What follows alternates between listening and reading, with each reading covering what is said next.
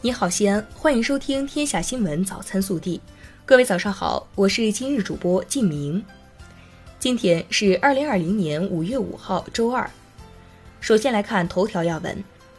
记者四号从文化和旅游部获悉，五月四号全国接待国内游客总人数一千九百三十一点三万人次，实现收入约八十一点八亿元。五月一号至四号。全国接待国内游客总人数一点零四亿人次，实现收入约四百三十二点三亿元。本地新闻：近日，共青团中央表彰了全国优秀共青团员、全国优秀共青团干部、全国五四红旗团委团支部。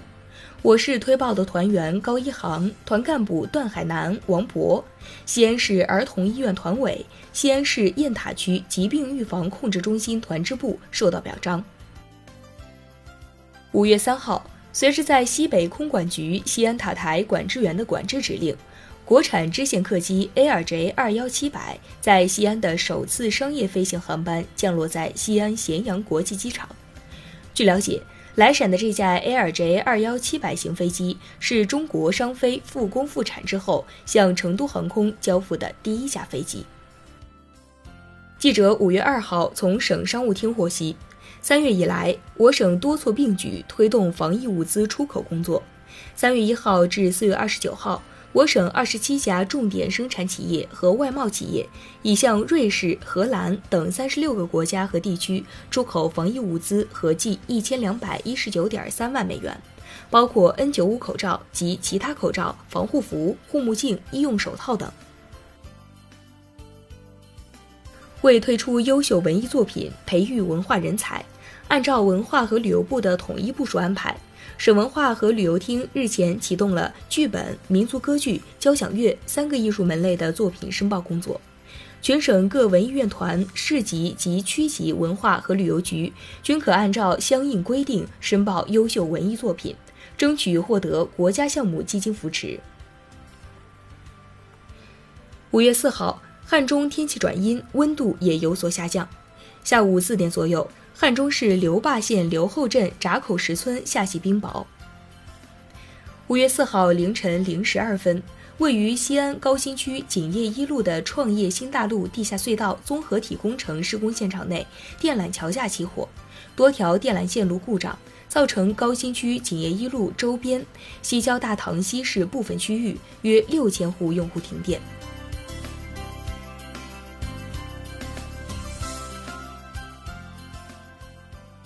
国内新闻，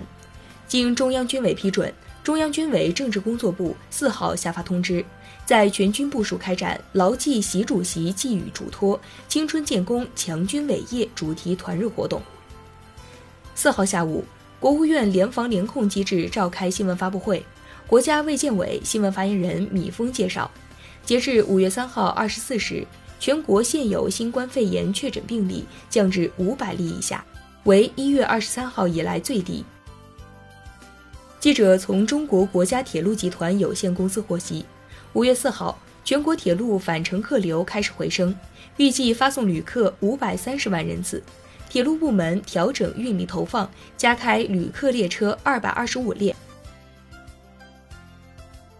北方连日来的升温趋势将暂告一段落。据气象预报，华北、黄淮等地气温将出现下降。北方大部将有四到六级风，同时江南等地将有强对流天气，有较强降雨。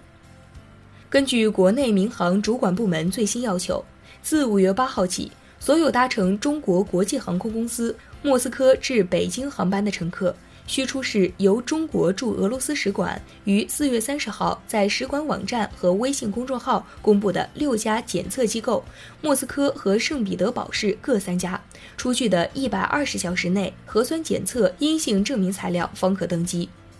俄罗斯其他地区检测机构信息将于近日公布。记者从湖北省新冠肺炎疫情防控指挥部四号下午召开的新闻发布会了解到，为弥补中小学春季延期开学导致的课时不足，武汉市中小学复课后将酌情增加课时，缩短暑假时间，落实教学目标。中国科学院院士、厦门大学教授张前二于二零二零年五月三号逝世，享年九十三岁。今年已有十五位两院院士离去。雷神山医院辽宁医疗队代表、大连医科大学附属第二医院副院长刘志宇四号介绍，在为时两个月的时间里，雷神山医院共收治病人两千零一十一例，病亡率是百分之二点三。工作人员零感染，生产零事故，环境零污染。